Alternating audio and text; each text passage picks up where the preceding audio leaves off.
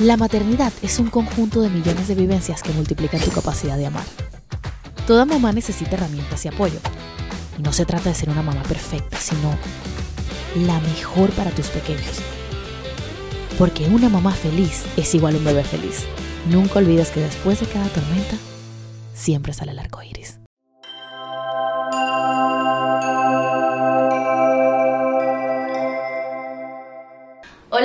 Yo soy Diana Marcocha y bienvenidos nuevamente a Mamá Arcoiris. Hoy tengo una invitada espectacular. Es una TikTok famous, es una influencer, creadora de contenido, mamá de dos princesas hermosas. Eh, y bueno, tengo el honor aquí de tener a Valentina Castañeda. Hola, Valen- muchas gracias. Mejor conocida como Valentina sin filtros. Sí, ahora. Ah, Ese es mi nombre ahora, pero antes mis cuentas eran Federica y Mami. Oh, ¿Y en qué momento hiciste ese cambio? Bueno, antes de que me cuentes por qué hiciste ese cambio, mejor vamos a, hacer como eh, una, una mirada al pasado de cómo comenzaste a crear contenido. Porque, por ejemplo, yo pensaba, porque yo te conocí en las redes sociales ya como mamá. Llegué a tu cuenta quizás porque yo obviamente ya estaba en el mundo de la maternidad, entonces eso fue lo que nos conectó, pero me estabas comentando que tienes muchísimos años creando contenido y que eso se ha ido transformando. ¿Cómo comienzas en el mundo de las redes sociales? Bueno, yo creo que fue cuando comenzó Instagram, en el año 2012, 2013, que cuando todo el mundo comenzó a registrarse en Instagram. Eh, ya yo venía de tener páginas en Facebook como de memes. En ese entonces estaba como muy... Sí, era como que estaba de moda tener páginas de memes y todo eso. Y yo venía ya de Facebook y la página había agarrado muchísimos seguidores que bueno, puse un administrador que no debía y me la robaron. Wow. Eh, pero yo en ese momento no sabía que uno podía trabajar de eso, sino que lo hacía como por Como un hobby. Sí, porque tenía 16 años, algo así. Eh, resulta que cuando salió Instagram, eh, yo dije, bueno, de qué tal si subo también contenido así, estos mismos chistes y estas cosas, pero en Instagram. Me llevé todo esto para Instagram y ahí comencé a subir contenido. También tenía una página donde subía como cosas de Venezuela y eso, y se hizo súper conocida. Y ahí fue que me di cuenta que podía como trabajar de esto porque me pagaron, este, un, de hecho, un restaurante de acá, no sé si todavía existe, eh, para que yo como que les publicara el restaurante y todo eso. Y ya comencé a subir contenido full, pero tenía varios. Tenía de chistes, o incluso a veces yo hacía videos de comedia, que me caía un bullying terrible, y por eso fue que dejé de hacerlo. Eh, y eh, otro que a la gente le gustaba muchísimo era una página de, de historias de terror y todo eso que yo tenía en Instagram. Wow. No sé si la llegaste a ver en algún momento, se llamaba Qué Miedo. Me suena. Posiblemente sí. Ah, Porque antes yo creo que era súper, era la- el tema de la comedia en las redes sociales era como muchísimo más eh, en, en- en temas de, mm, o sea, lo que tú dices de memes y eso, te- todo eso se hacía más, más viral que ahora. O sea, yo creo que hoy en día, entre más lo personifiquemos, más éxito va teniendo.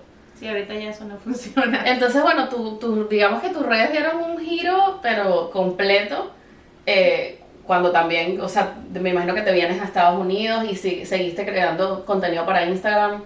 De hecho, cuando llegué a Estados Unidos, no. Yo me había salido de- del tema de las redes sociales como al momento, pues yo estaba muy enamorada, entonces es como que no le prestaba atención a esa No parte. era la prioridad. No era como mi prioridad en ese entonces, entonces yo me mudé y dejé eso ahí. De hecho, tenía mi cuenta súper inactiva, o sea, la cuenta tenía seguidores y subía una foto y que un like. O sea, Claro. la cuenta muerta. Eh, al momento que quedo embarazada de la niña, yo dije, oye, yo debería de subir contenido de esto, porque es algo que me gusta, es algo que ya he venido trabajando durante mucho tiempo, y comienzo a subir contenido, pero era diferente el contenido, entonces me costó que la gente volviera a seguirme. Claro. Que, que la Fue como una, activa. o sea, reactivarte, pero limpiar quizás esos seguidores que no estarían interesados en ese contenido y volver y crear una comunidad que estuvieran interesados en, en el nuevo contenido. Totalmente, totalmente, así me pasó, pero bueno, funcionó. Demoró, sí, sí demoré, habría demorado como dos años, y es que la gente a veces piensa que es rapidísimo, así, Total. gana seguidores rápido y ya... eh, O, o llega y piensan también que, bueno, ay sí, porque tiene tantos seguidores, ya vive de eso. Hay muchísimas personas que tienen muchos seguidores y quizás no están monetizando. Y eso me parece muy, muy interesante saberlo, porque bueno, yo también, mi, mi- mi trabajo principal son las redes sociales y a veces muchas mamás me dicen, yo quiero comenzar a crear contenido, pero no sé cómo hacerlo, realmente es un trabajo, podría vivir de eso. Tú que eres una mamá influencer, hoy en día vives de tus redes sociales. 100%. 100%. ¿Y qué, digamos, qué consejos o qué recomendaciones les podrías dar a, a otras mamás que quizás tampoco se atreven a, a hacer algún, o sea, emprender en otro proyecto o a trabajar en un lugar porque quieren también ser mamás 24/7, quieren poder dedicarles ese tiempo a sus hijas y esto definitivamente puede ser una ventana, una posibilidad de que puedas estar trabajando desde tu casa, que puedas incluso incluir a tus hijos. ¿Qué recomendaciones les podrías dar a, esas Yo creo que lo más importante en el tema de las redes sociales es la constancia. Es 100% constancia. Porque hay muchas personas que quieren comenzar a subir contenido, pero entonces suben contenido un día y pasan una semana sin subir nada y entonces se frustran porque no llegan a gente, pero no puedes llegar a gente. O sea, el algoritmo de las redes sociales no te va a agarrar si no eres constante. Claro. Y le pasa a muchas personas que conozco también que es como que se quejan, no, pero es que mis videos no los muestran, es que yo hago, hago, hago, pero no es que están constantes. Y no es que haces, haces, haces. Por ejemplo, yo me considero bastante activa, trato de subir diariamente. En Instagram yo me, yo me siento en mi zona de confort, pero TikTok me cuesta un poco más ahí voy. Pero yo viendo todo, lo, o sea, antes de la entrevista estaba viendo tus cuentas y decía, wow, es que subes entre 3 a 5 publicaciones diarias. O sea, es un trabajo, nada más el tiempo que, que dedicas para poder grabar, además de que eres mamá de dos niñas, es un tiempo. O sea, yo creo que es eso, verlo quizás muy con la seriedad de que esto es un trabajo que tengo que ser constante, me tengo que planificar. ¿Tú también eres planificada en eso o vas dejando como que fluya? Ahorita estoy un poco descarrilado, pero los últimos meses sí, yo planificaba totalmente. Yo usualmente me acuesto muy tarde, como planificando qué es lo que voy a grabar, o en las noches se me viene alguna idea, y tengo como un librito donde anoto, porque es que si no lo anoto se me olvida. Claro. Se me olvida y ya fue. Comienzo a anotar, y así, y, y, bueno, ahí me organizo el día siguiente cuando las niñas se despiertan, o a veces incluso grabo cuando las niñas están dormidas en la noche. Claro. Eh, y pues publico y trato lo ideal para mí, lo que a mí me funcionaba era lo que me funciona, mínimo tres videos diarios. Wow. Mínimo. Eh, lo ideal serían como cinco, seis videos y eso es para, pues, por si quieres vivir de esto. Si estás monetizando tus cuentas, mientras más videos tengas, más, o sea, es como que... Más posibilidad tienes de tener ese alcance. Vas sumando, o sea, cada video va sumando un poquito, va sumando y es como que mientras más la gente ve videos tuyos, claro. más el algoritmo los va a mostrar porque ya la gente los está viendo. Algo interesante, entonces la primera recomendación, por supuesto, vendría siendo eso, el tema de la constancia, de planificarte. Eh, ahora, con respecto a ya comenzar a hacer colaboraciones, me gustaría saber de, desde otra perspectiva, porque por ejemplo cuando yo empecé en Instagram, buscaba, tocaba yo las puertas y hacía colaboraciones gratis ¿Qué te ha funcionado a ti que quizás pueda ser una recomendación para esas mamás que están empezando o bueno, cualquier persona que nos esté escuchando que esté iniciando en el mundo de las redes sociales? ¿Cómo hiciste ese primer approach con las marcas o simplemente fue llegando a ti? Pues realmente, cuando comencé de nuevo en TikTok, yo lo que hice fue poner mi correo en, en, mi perfil. Ahí me contactaban marcas, pero casi siempre, o sea, las marcas cuando te buscan, al menos que sea una marca grande, o sea, muy, muy conocida, ellos siempre te van a decir que no tienen presupuesto para pagarte. Siempre. Y tienen, porque me ha pasado que amigas me han recomendado con marcas y que escríbele que ellos están buscando para hacer colaboración, pero ellos no, ellos no pagan. Y yo les escribo un mensaje formal. Claro. O sea, un mensaje súper formal. O sea, eso también es una, una cosa bien importante. No es como que, ay, quiero colaborar. O sea, tienes que redactar, obviamente, bien. O sea, es, una, es un correo de trabajo. Sí. Estás buscando, estás aplicando un trabajo. Sí, yo les escribo y les digo y, entonces ellos me preguntan eh, cuál es tu cuál es tu tarifa, cuánto cobras y ya le han dicho a mis amigas que no tienen presupuesto para eso, y han trabajado con ellas. Entonces yo siento que es cuestión de llegarles cuando te salen con eso de que, de que no de que no tienen presupuesto.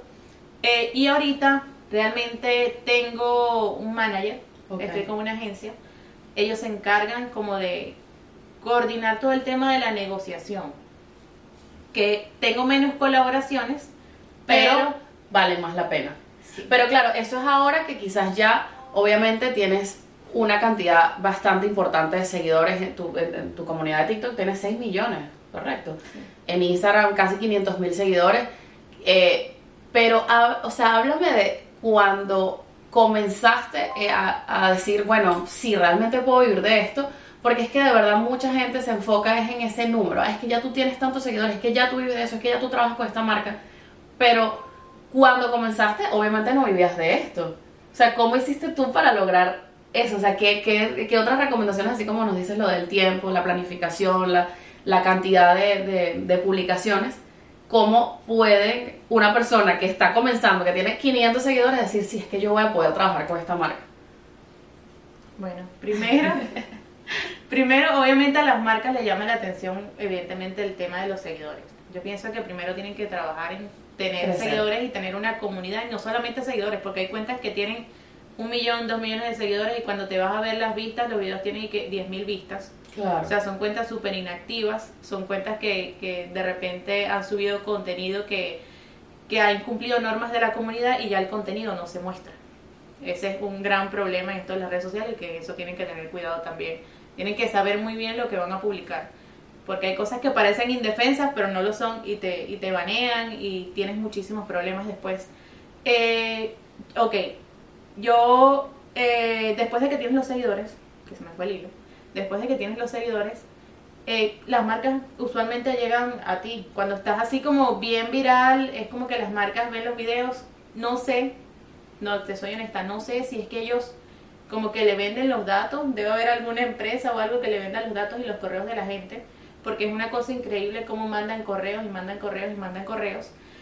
Eh, o incluso tú también puedes, puedes llegarle a las marcas y escribirles, pero es un poco más difícil porque tienes que tener el correo del área de marketing de la marca. Claro.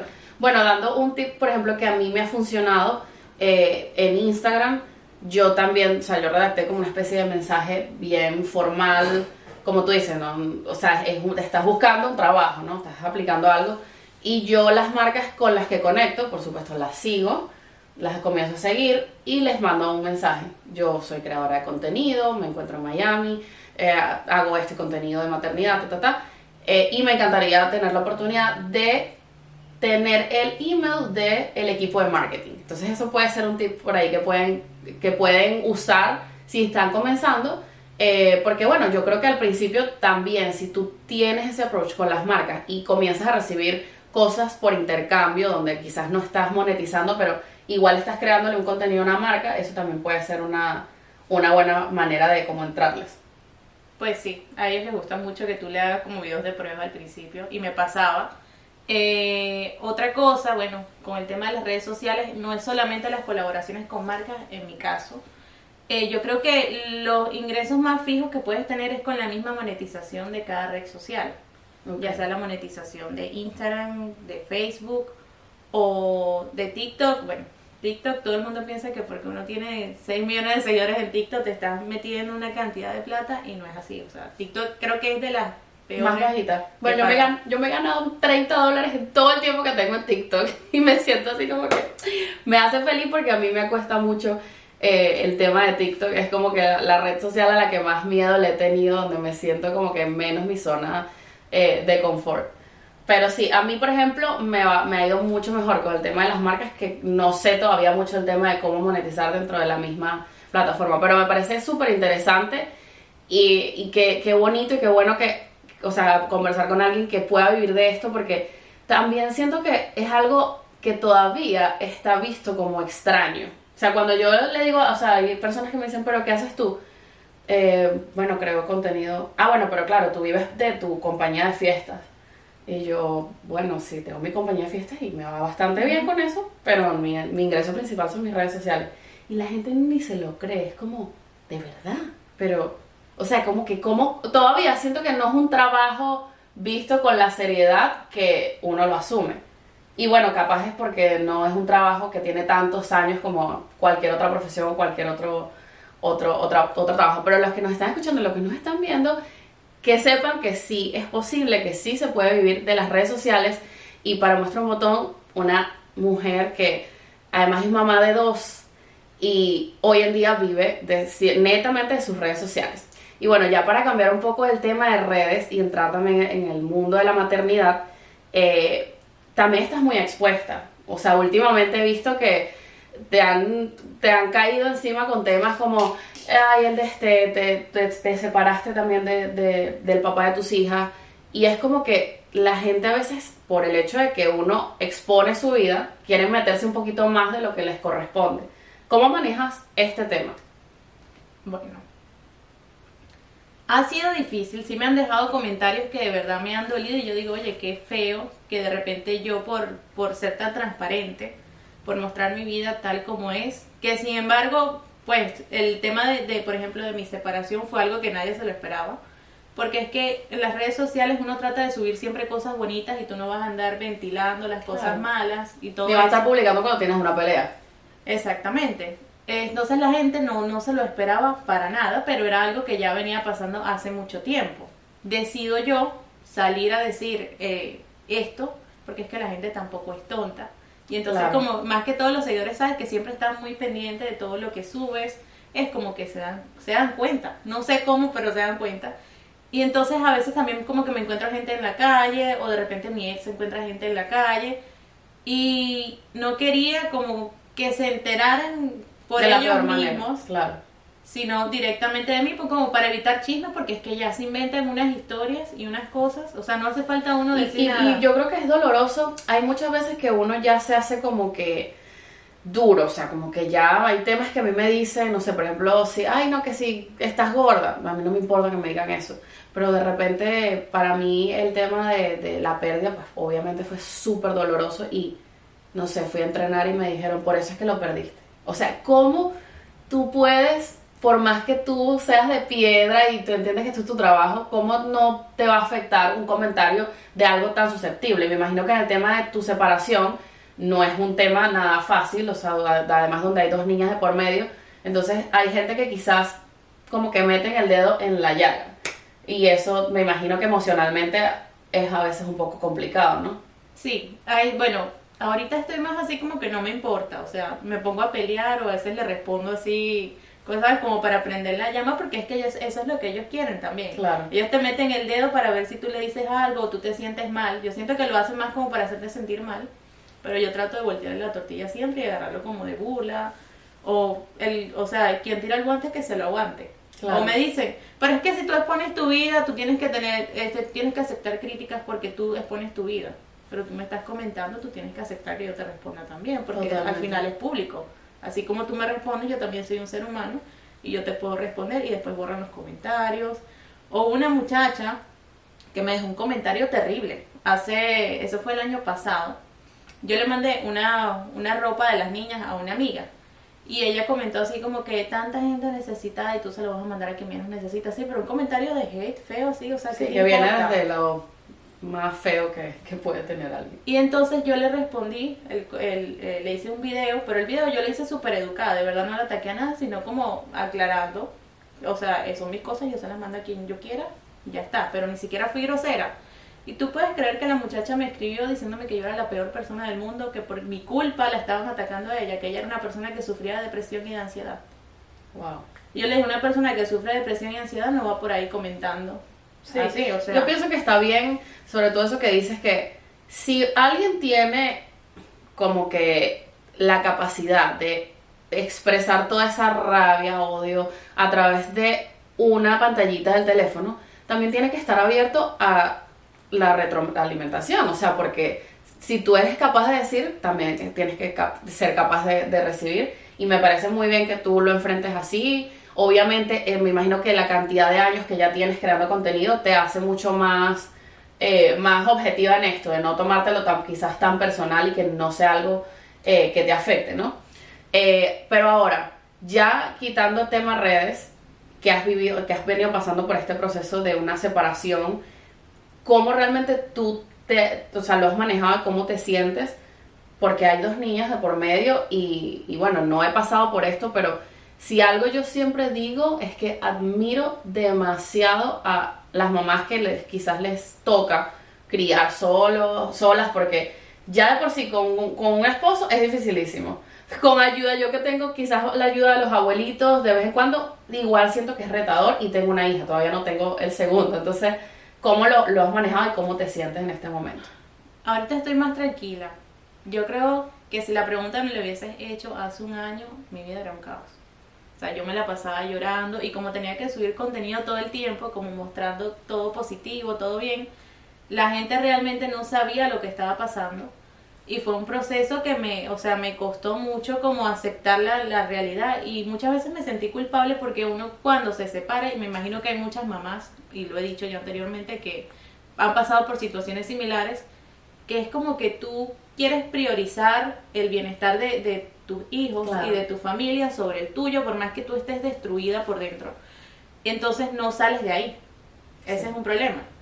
Pero yo siento que fue como que toqué fondo y ya, o sea, estaba cayendo en depresión, me sentía súper mal, yo no tengo familia acá, ahora está mi hermano de visita. Eso me imagino que era un miedo también de, estoy sola, ¿a dónde me voy? Con dos niñas, sin la ayuda. Me imagino que eso es parte de lo, lo más difícil y me parece muy valiente de tu parte que lo puedas compartir porque es, muy cierto lo que tú dices, a veces uno está viviendo una batalla muy grande y no la tienes tampoco porque compartir, tú no tienes que estar eso es como cuando a veces, no sé, me dicen, ay, es que tu hija parece perfecta, no sé, no, no llora. Yo, claro que llora, pero yo no lo voy a grabar cuando ella está llorando. Lo mismo pasa en un tema de pareja, pero sí siento que hay muchas mujeres, no solamente que tengan hijos, mujeres que estén eh, recién casadas, mujeres que estén en una pareja, simplemente eh, en un noviazgo que no es sano, pero sientes apegos por muchísimas cosas y el hecho de que tú tengas el valor eh, de usar tu ventana de tus redes sociales para hablar de eso,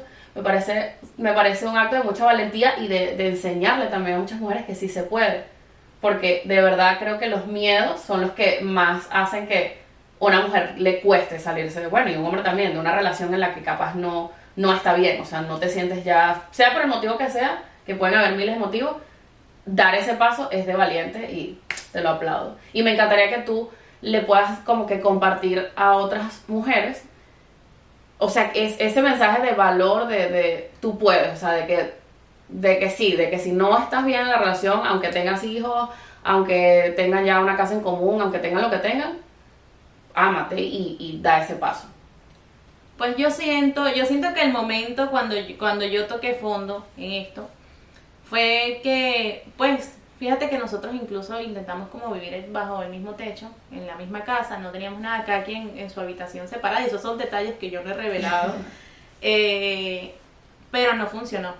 O sea, ya era como una incomodidad, yo me sentía como atrapada, era, era una sensación tan terrible y yo lo estaba haciendo por las niñas. Yo dije, bueno, para no separarlas del papá, nos quedamos en la misma casa, la casa es de los dos. Eh, pero no funcionó, o sea, llegó un punto que yo dije, no, o sea, no puedo más, me sentía terrible y yo pensé, yo misma en mi cabeza, yo dije, o sea, esta no es la vida que yo quiero vivir. Ni tampoco el ejemplo que le, le quieres dar a tus hijas. Sí, esta no es la vida que yo quiero vivir siempre, yo quiero estar feliz, quiero estar contenta, quiero sentirme tranquila y, y así no estuviésemos peleando, nada más convivir en el mismo techo no era como, yo no sentía paz. No sé de parte de él cómo él se sentía, honestamente, porque ya cuando uno llega a ese punto es como que uno evita hablar, como hay como mucha tensión para evitar peleas y eso. Y ya decidí mudarme porque no era lo que yo quería, no era lo, no, o sea, primero que cuando uno se casa, uno no se casa pensando que te vas a divorciar. Claro. Uno se casa enamorado. Y a, y a mí me ha caído muchísimo hate, así como que, bueno, te casaste por los papeles, claro, como ya te dio papeles, ya te quedaste, te trajo a Estados Unidos, eres una malagradecida, bla, bla, bla pero ellos no saben la realidad de las cosas y todo, todas las batallas que uno tiene realmente en una relación o para mantener una familia. Eh, como para que me vengan a decir todo esto, que al final yo sabía que, o sea, que me lo iban a decir. Yo, estaba ya preparada para todo lo que iba a recibir. Quizás tú, pues me estás diciendo que fue un año en, todo este proceso, o sea, que tú estabas también preparándote emocionalmente para poder exponer eh, a una situación tan difícil. Claro, yo el año, o sea, hace un año y yo estaba embarazada. Cuando pasó todo esto, que yo dije, no quiero vivir esto más, no es lo que yo merezco, ya, basta. Que también eso, eh, eso es importante hablarlo, porque muchas veces hay parejas que piensan, creen, se hacen la ilusión de que un hijo te va a solucionar los problemas. Y yo creo que para nada. O sea, si una cosa difícil y retadora es la paternidad, la maternidad. Y creo que un hijo puede como que o maximizar ese amor, pero también puede maximizar los problemas. Y si no hay como esas bases no están bien, bien, bien, definitivamente es bien complicado porque no, un hijo no, o sea, un hijo es una responsabilidad muy grande que, que requiere de mucho compromiso de parte y parte y no te va a solucionar un problema de pareja que ya vienes arrastrando. Totalmente, totalmente. Y a veces uno en pareja es como que no vas en la misma sintonía con el tema de la maternidad o la paternidad. Y como puede haber muchos desacuerdos con el tema de cómo criar al niño. Entonces eso también trae mucha tensión si no estás en una relación estable. Claro. Eh, la cosa es que bueno, yo ya llegué a un punto donde toqué fondo y dije no puedo seguir viendo esto, comencé a buscar sitio para mudarme, eh, hubieron conversaciones ahí no muy chéveres, eh, decido yo irme de la casa con las niñas y sí, o sea, al principio fue como un guayabo, yo no lo demostraba, yo soy, yo sí tengo un defecto y es que yo soy una persona muy orgullosa, o sea, yo don, don, lo que dejo no lo recojo. Y no, y no sé por qué soy así, es como que cuando me tocan el ego, cuando me tocan el ego es una cosa que, que me da durísimo. Es como, es, no sé, es un o sea, te de ese, de, ese valor que quizás, te, que quizás te impide un poco sacar todas las emociones y los sentimientos que puedas estar sintiendo. Sí, la cosa es que me fui y claro, yo me sentía mal. Yo decía, ¿será que estoy haciendo bien? ¿Estoy haciendo mal? Ahora mira, estoy con las niñas chiquitas, estoy sola pero ya, o sea, dije, ya fue, esta es mi realidad, no la puedo cambiar, eh, o sea, tengo que seguir para, para adelante porque tengo las dos niñas, dependen de mí, yo tampoco me puedo deprimir y no es que no me sienta mal a veces, claro que a veces me puedo sentir mal porque, como te digo, cuando uno, uno se casa, uno no se casa pensando que te vas a divorciar. Claro. Y yo veo a las niñas y veo mi hija, la mayor, ella extraña mucho a su papá a veces. ¿Cómo, cómo ha sido para ellas el, el proceso? La bebé, Claro, está muy pequeña. El, la nena, sí, ella, ella extraña mucho a su papá y a veces llora por él y ve fotos de él y se siente mal y yo quiero a mi papá y quiero ir a casa de mi papá. Y a mí me parte el corazón, pero al mismo tiempo digo que es mejor a que pasó ahora, que está chiquita, a que pase esta situación que esté más grande y le sea más difícil adaptarse. Y es que yo siento que ese dicho que dice mamá feliz, bebé feliz, aplica para todo en la vida. Es que no, no siento que quedarte en una relación, por más que tú quieras por los hijos, sacrificarte, aguantar, aguantar, si mamá no se siente feliz, los niños lo van a percibir. Entonces, a lo mejor ahora mismo eh, ella es normal que esté expresando sus sentimientos de tristeza, pero a medida que te va viendo bien a ti y posiblemente a su papá también y que cada uno va a ir como haciendo su vida, también los niños, o sea, cuando uno crece yo creo que empiezas a entender o sea, como que, wow, todo lo que hizo mi mamá, todo lo que hizo mi papá, como que entiendes. De chiquito es muy difícil que lo puedas entender, pero creo que ver a, tus papás felices es una satisfacción muy, muy grande. Que ella ahorita está como más tranquila. A veces sí le dan así como, como sus bajones, como que extraña al papá, pero lo que estoy haciendo estas últimas semanas es que igual yo me mudé fue en diciembre. Lo que estoy haciendo las últimas semanas es dejar que se la lleve de viernes a domingo. Entonces ya ella se queda allá, comparte con él y de hecho la semana pasada mandé la bebé, que fue que le puede quitar el pecho. Eh, y hoy la va a buscar también y se va a llevar a las dos. Entonces también estoy como un poquito más relajada porque voy a tener ese tiempo para mí que no he tenido desde que nació mi primera hija. Que es demasiado importante porque también en estos días vi un post súper lindo que decía eh, piérdete la maternidad en el buen sentido, porque también está esta onda de que no, tenemos que ser guerreras y tal, y el trabajo y también el self-care y el autocuidado y todas, todas esas cosas que también son importantes, pero también es, es bonito, yo siento que tú has vivido esa maternidad así como que plenamente, como que te has entregado a eso, pero por supuesto, así como es muy bonito y tiene su parte positiva, también me imagino que ahorita necesitas como más espacio y más momentos para ti. Totalmente. Totalmente, yo desde que nacieron las niñas, desde que nació Federica, estaba entregada 100% a ella. Habían días que yo dormía con todo esto de, también trabajar desde la casa y hacer contenido para redes sociales, dormía tres horas diarias. Y de hecho ahora también es similar, eh, pero estoy tratando de que eso cambie porque siento que también por, por enfocarme tanto en el tema de la maternidad, del trabajo, me he descuidado yo. Claro.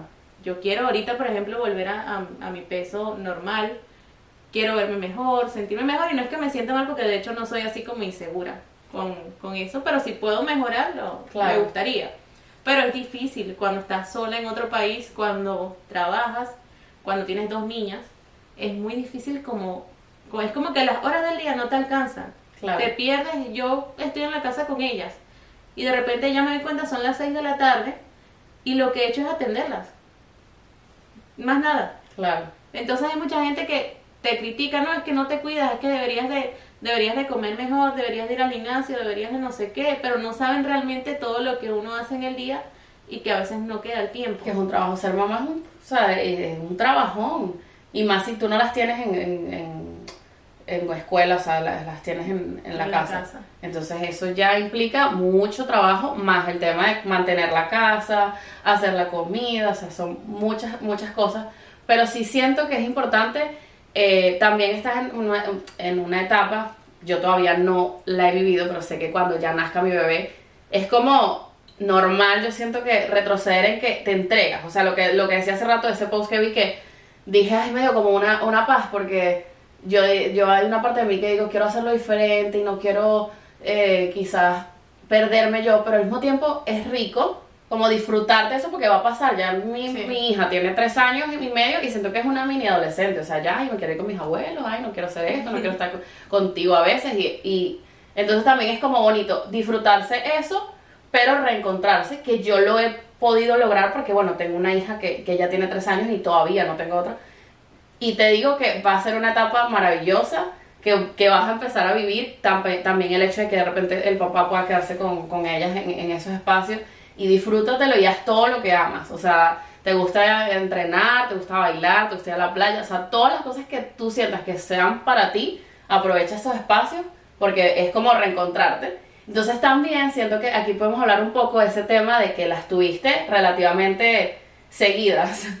Eh, ¿cuántos, ¿Cuántos años de diferencia se llevan ellas? Eh, dos años y un mes. Claro, o sea, tú cuando quedaste embarazada todavía tenías una bebé. Sí. Entonces, eso yo he hablado con muchas mamás, eh, de hecho, bueno, por ejemplo, mi cuñada, que casi que los tuvo seguidos, o sea, un año y medio se llevan nada, me dice que fue tan duro, tan, tan duro, porque fue mucho tiempo como que cambia pañal, da teta, eh, haz esto, haz lo otro, no duermes, no duermes, no duermes, o sea, como que casi que cinco años de, de, de perderte mucho, y entonces, pero ahora que ya son grandes, lo está disfrutando muchísimo. Entonces, ¿cómo sientes tú que fue eso de tomar esa decisión de tenerlos como que tan, tenerlas tan seguido? Yo creo que fue precisamente, y puede, sonar un poco contradictorio, pero yo decido tener a la, a la niña, a la otra nena, pues fue una conversación que tuvimos como familia, decidimos buscar a la otra nena, yo estuve varios meses, o sea, yo estuve ocho meses buscando quedar embarazada de... de- O sea, que hubieses tenido más bebé con, con bebé. sí, O sea, si hubiese pasado antes. es que yo quería que fuese más seguido, lo que pasa también es que yo tuve una cesárea al principio. Entonces yo estaba como calculando el tiempo prudente para yo poder parir después de una cesárea. La segunda niña la tuve por parto, la primera fue cesárea. Estuve buscando y no y era una frustración porque no quedaba embarazada y entonces yo quería como digamos como cerrar fábrica. Claro. Quería como dedicarme más tiempo a mí. Yo dije, bueno, me, no sé, me tomaré estos tres años de mi vida para criar, criar a, la- a los bebés, para que ellos crezcan, porque ya cuando ellos pisan los dos años, dos años y medio, son más independientes, no necesitan tanto de ti. Son traviesos, pero es más, más fácil, creo Sí, yo. Es más el tema de crianza que se pone retador al tema de, o sea, de crianza en, en cuanto a que ya se están desarrollando como personitas, Ajá. al tema de, de verdad de no dormir o eso, o sea, o sea, son otras preocupaciones. Sí, es totalmente diferente. Entonces yo dije, bueno, me voy a dedicar estos tres años será a, a cuidar a las niñas, o cuatro años, lo que sea. Igual soy joven, bueno, ya los 30 me están respirando en la nuca, casi, pero voy a cumplir 27. Ya yo tengo 30. O sea, tú estás muy- mucho Pero digo, no, cuando, pues cuando tenga 30, cuando tenga 35, ya mis hijas van a estar grandes. Entonces voy a seguir joven y voy a tener hijas grandes. Total. Entonces dije, no, o sea, me conviene mejor entonces, si ya tuve una y ya estoy metida en esto de cabeza, pues tener la otra de una vez, termino esto y ya. Es que totalmente, todo, yo creo que eso es demasiado relativo y, y todo tiene sus pros y sus contras y al final uno tiene que hacer lo que uno quiera. Yo quería esperar porque yo necesitaba como eso, reencontrarme conmigo, necesitaba como paz, como volver a ser la mujer, la esposa, la empresaria, o sea, como que necesitaba esa parte de mí. Pero sé que ahora voy a ser otra vez la mamá entregada, o sea, como que lo, lo quiero vivir así. O sea, quise esperar porque necesitaba ese espacio, pero tú también tomaste una decisión de quiero hacerlo más rápido porque van a crecer y entonces es como que quemo una etapa y después entro a otra etapa totalmente diferente. Como también hay mujeres que deciden, tengo un hijo y el próximo lo tengo en 10 años, que ya haya quemado todas las etapas y otra vez como que volver a vivirlo y creo que todo es válido siempre y cuando sea, sea una decisión que te haga, que te haga feliz. Mira, em, una cosa que, que, me gustaría hablar, que me sorprendió cuando llegaste porque no sabía, nunca, no, no, no te había escuchado nunca hablar esto en redes. Eh, sabes que este podcast se llama Mamá Arco Iris en honor a, a, mi bebé Arco Iris que está en camino y a ese bebecito que no pudo nacer. Eh, y bueno, parte también de nuestra misión acá es como que normalizar entender que es una cosa, no vamos a decir ni fácil, porque no es fácil, eh, ni normal, pero sí es bastante común. Y tú me comentabas antes de empezar a grabar que tú también pasaste por una pérdida, cosa que yo no sabía. Eh, y me sorprendió porque es, cada vez que yo lo hablo más, me doy dando cuenta que es, mucho más común. Eh, ¿Cómo fue ese tema de, de, la pérdida que tuviste antes de...? Eso fue horrible. Eso es horrible y a veces la gente piensa que porque es un bebé que no nace, no duele. Pero es horrible. Mira, es que lo intento hablar y todavía como que es como que me afecta mucho. Eh, era un bebé muy esperado. Y un día comencé a sangrar y ya, lo perdí. No me hicieron legrado ni nada.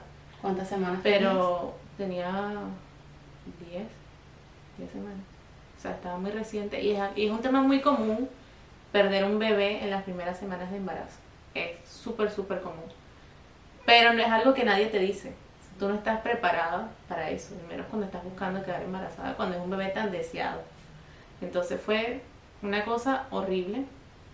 Federica es mi bebé arcoíris, pero Federica fue un embarazo inexplicable también. Porque yo pierdo este bebé, perdí el bebé el primero de junio del 2019. Y el primero de julio del 2019 ya estaba embarazada de Federica. Y es que no tiene ni siquiera sentido porque yo estaba, pues, las que no saben, cuando uno pierde un bebé, pasas muchos días sangrando. Sí. Pasas, es como que... Es, como, una menstruación muy intensa, muy, muy larga. Sí, yo estuve como, como más de 10 días sangrando, como dos semanas sangrando, y me dijeron que era completamente normal. Entonces, eh, los doctores todavía no se explican cómo yo quedé embarazada de Federica. Si yo no mantuve relaciones sexuales, yo no, no tuve ovulación y quedé embarazada de ella, estaba embarazada de ella. Y no es el mismo bebé que perdí porque los tiempos no dan. Claro. Cuando la midieron y todo eso. Entonces eso es algo que no, no sé, o sea, yo... Es un milagro. Bueno, ya de por sí, quedar embarazada, yo después, después que tuve la pérdida, comprendí el gran milagro que es quedar embarazada. Pero esto ya es como...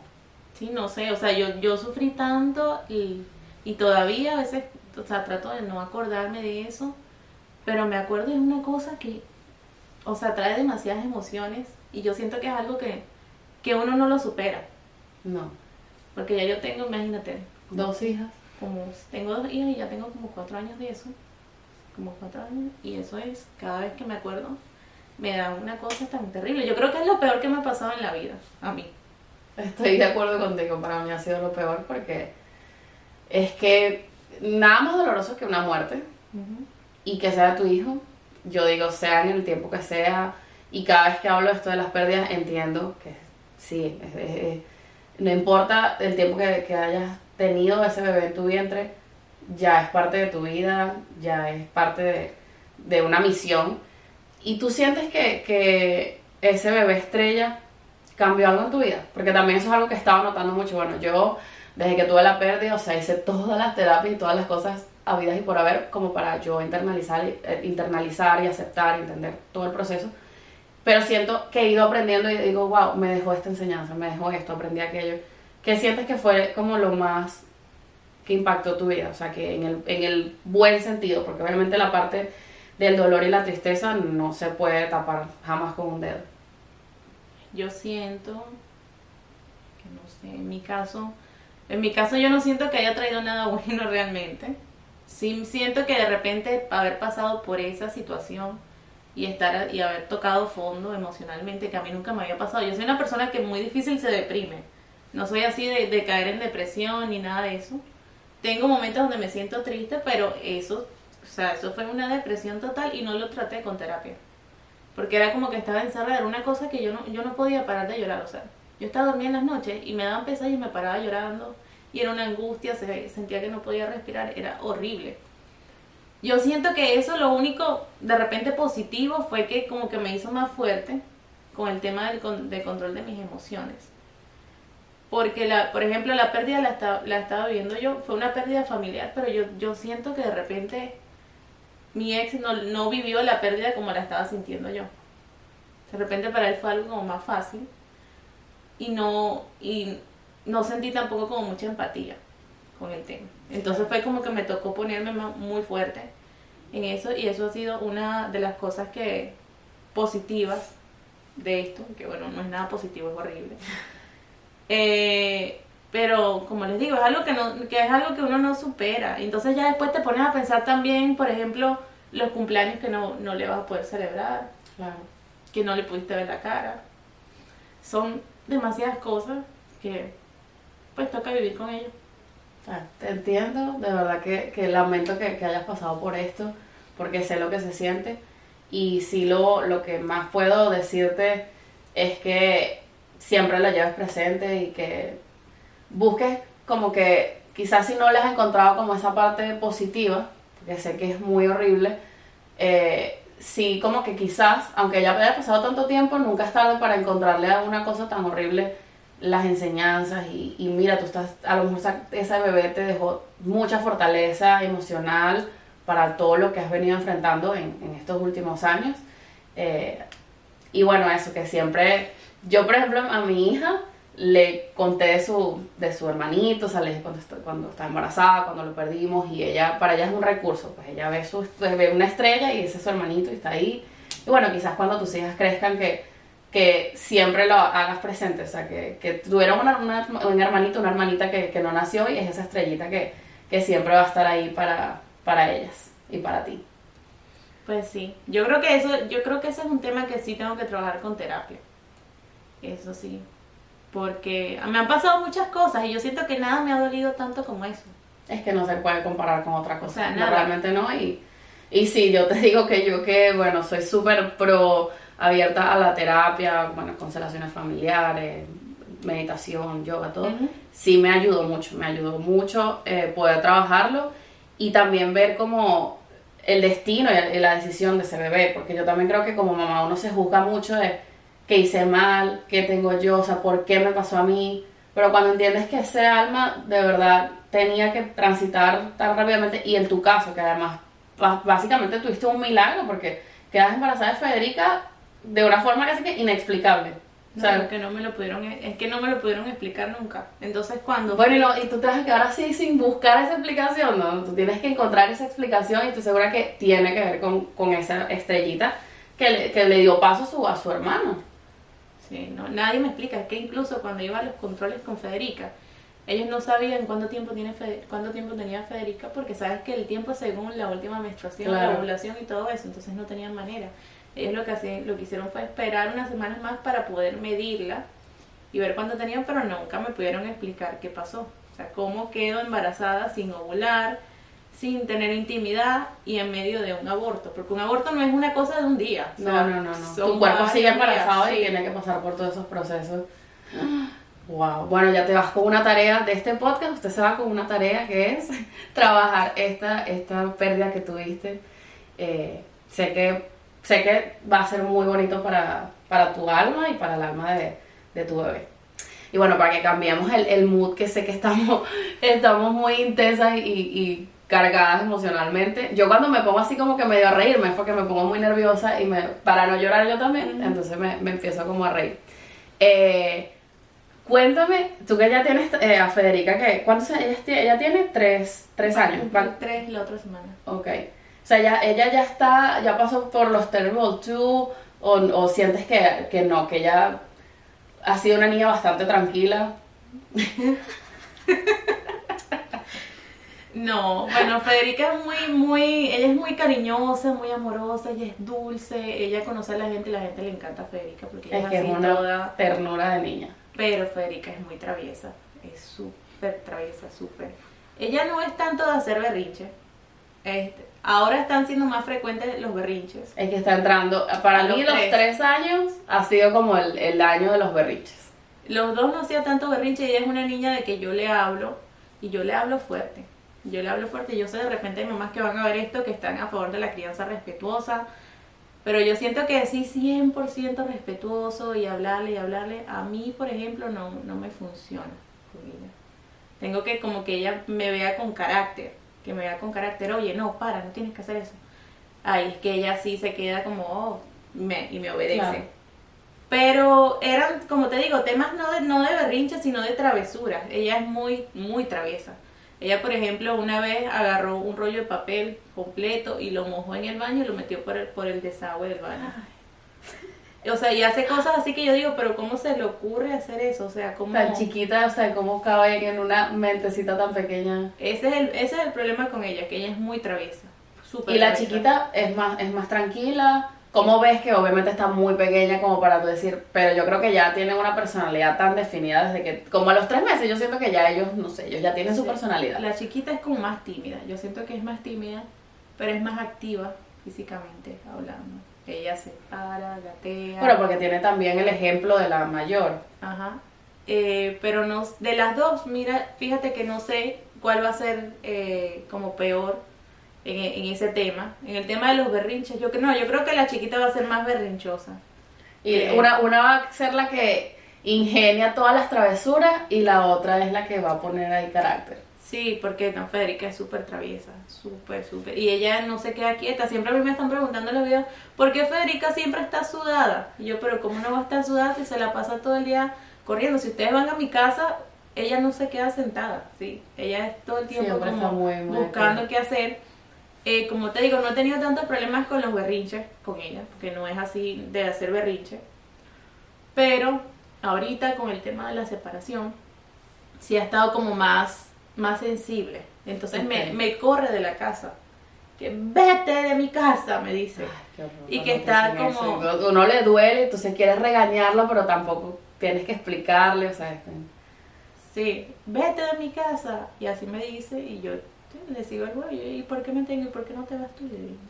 ¿Por qué me tengo que ir yo si yo estoy en mi casa también? Se me queda viendo, ay, me hace así. Y como que se queda pensando. Eh, pero eh, ella ahorita está como hablando más y como, como soltando la lengua. Ella, yo la llevé a terapia de lenguaje porque ella es como que su lengua al- por usar por usar biberón y por usar chupón como que no se no agarró fuerza no se le desarrolló como debía entonces para ella pronunciar las palabras se le hace difícil pero no es que no sepa las palabras ella sabe todo sino que se le No hace sabe difícil. cómo pro- pro- pronunciarla. Sí. Entonces ahora que ella está soltando la lengua es una cosa que cuando se enoja le sale a uno con unas cosas que la otra vez estaba la, la terapeuta de lenguaje y ella no quería repetir lo que la terapeuta le decía. Y entonces eh, la terapeuta se dio cuenta de que el tema del lenguaje de ella es uno, el tema de la lengua, y dos, que ella es como que no le da la gana ya. O sea, ella es, eh, ella a pesar de que no hace berrinche, es como, como que tiene un carácter fuerte para ser una niña chiquita. Eh, y le dijo a la terapeuta, yo no quiero, vete de mi cuarto. O sea, nunca habla Federica. Y ese día soltó, eso fue la mejor terapia. Sí, La mejor no terapia quiero, lenguaje. vete de mi cuarto, le dijo. Y así me sale con unas cosas, o a veces yo me estreso, me pongo nerviosa porque ella, ella es muy inquieta. Entonces quiere hacer cosas con la bebé que no, no tiene y yo me pongo nerviosa. No, Federica, no. Y grito, pero no gritándole de, de Claro, claro, regañándola, sino sino de, la- los de la- de los nervios. mismos nervios. Y entonces me dice, mamá, a mí no me grites. Así, entonces ya está comenzando como a expresar. A enfrentarte. Sí, es que de- para mí los tres años, es, eso, es lo, eso es puntual lo que sucede, que ya como que te enfrentan.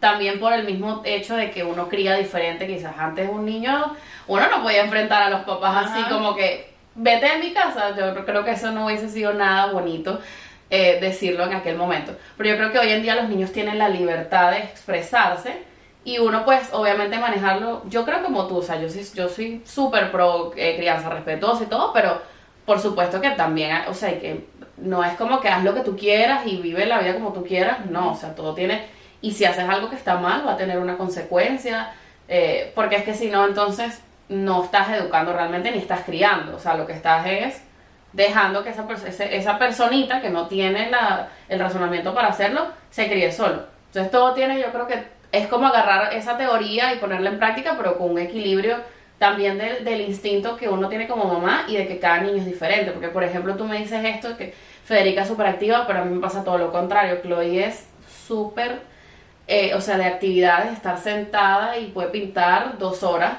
pero no sé, se le salió, por ejemplo, se pintó, pintó afuera la raya y el caos. O sea, el caos, el caos universal, porque se le salió la pintura de la raya. Entonces, cada niño al final tiene una, una personalidad diferente y uno tiene que ir aprendiendo como que a cómo lidiar y cómo manejar eso. Y bueno, lo último que te quería preguntar, ¿cómo es ser mamá de dos niñas? Yo quería, yo juraba que yo iba a tener otra niña y yo estaba así como que haciéndome mi película de que, ay, las hermanitas, qué lindo.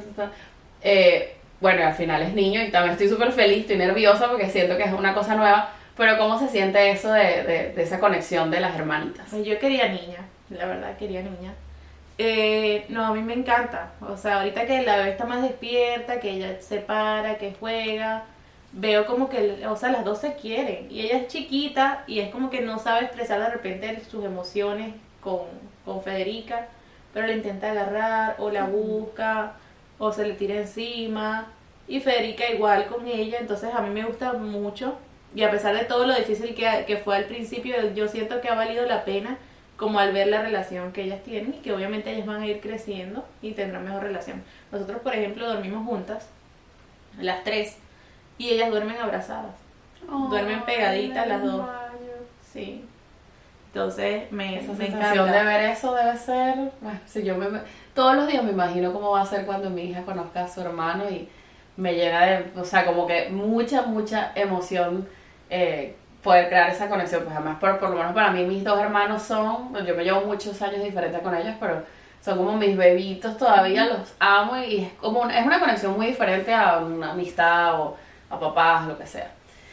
Bueno, Valentina, muchas gracias de verdad por todo lo que, que nos has compartido el día de hoy, eh, por abrir tu corazón, eh, tocar temas tan, tan profundos y tan, tan íntimos, de verdad que te, te lo agradezco. Sé que esto va a ser eh, una terapia también para muchas personas que estén escuchando y que estén pasando por, por cosas similares o puedas brindarles estas herramientas, así que te lo agradezco.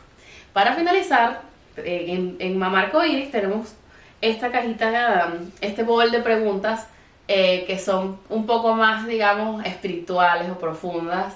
Eh, porque bueno, yo soy fiel creyente de que como que el equilibrio tiene que estar entre la parte de la maternidad, la parte profesional y también la espiritualidad. Entonces, bueno, tú puedes agarrar la que tú quieras. Vamos a ver. Y respondernos. Vamos a ver qué salió.